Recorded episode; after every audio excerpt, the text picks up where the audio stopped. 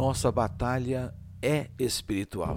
Efésios capítulo 6, versículo 12 está escrito: Porque a nossa luta não é contra o sangue e a carne, e sim contra os principados e potestades, contra os dominadores deste mundo tenebroso, contra as forças espirituais do mal nas regiões celestes.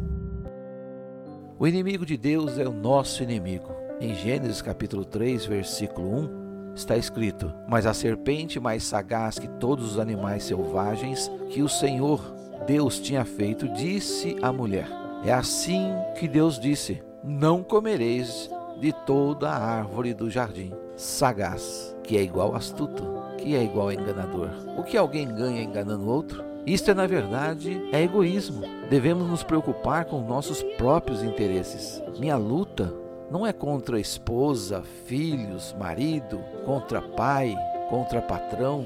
Não, minha luta é espiritual contra os dominadores deste mundo tenebroso, forças espirituais do mal. Assim como a serpente foi usada pelo diabo, aquele que não tem revelação do amor de Deus também é. Deus criou o homem, criou a mulher, criou a serpente e os fez sagaz.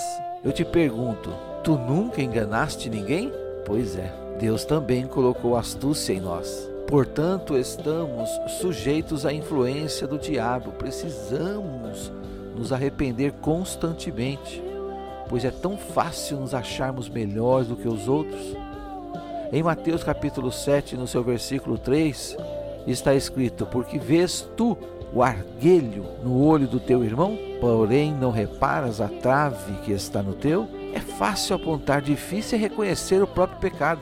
Em 1 Pedro, no seu capítulo 5, versículo 8, está escrito: Sede sóbrios e vigilantes. O diabo, vosso adversário, anda de redor como um leão que ruge procurando alguém para devorar. O que eu fiz para ser provado? Eu te pergunto, o que Adão e Eva fizeram para ser provados? Deus nos fez semelhante a Ele, nos dá a oportunidade de escolher entre a vida e a morte. Comer da árvore da vida é buscar a Deus. Comer da árvore do conhecimento, do bem e do mal, é a morte. Qual é a minha ou a tua escolha?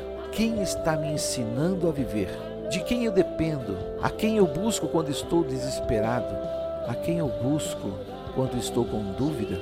O inimigo das nossas vidas estragou a primeira família, mas ele não fez isso sem o consentimento de Adão e Eva. Somos guerreiros de Deus.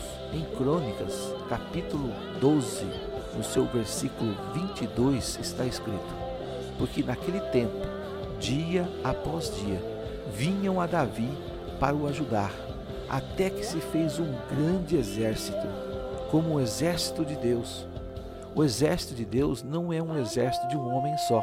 Davi tinha o coração em Deus e Deus, através da fé de Davi, do coração que Davi tinha em buscar ao Senhor, formou um grande exército. Onde está o teu coração? Está em Deus ou está em outras pessoas? Consegues ver Deus através da tua vida formando outros guerreiros? Temos armas para a guerra.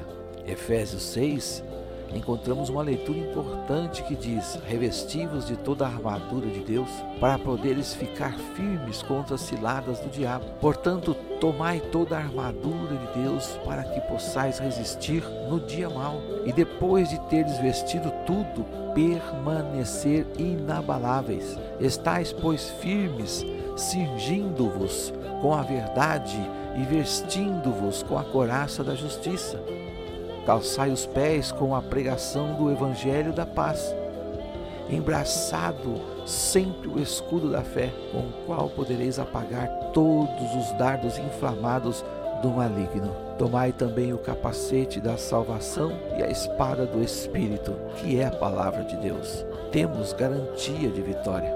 Deuteronômio, no capítulo de número 20, no seu versículo 4, está escrito: Pois o Senhor, vosso Deus, é quem vai convosco a pelejar por vós contra os vossos inimigos para vos salvar. No capítulo 10 desse mesmo livro, no seu versículo 17, está escrito: Pois o Senhor, vosso Deus, é o Deus dos deuses e Senhor dos senhores, o Deus grande, poderoso e temível, que não faz acepção de pessoas nem aceita suborno. Deus abençoe a sua vida. Continue alertando-nos para prosseguirmos diante dele, fazendo a tua vontade. Porque assim seremos mais que vencedores em Cristo.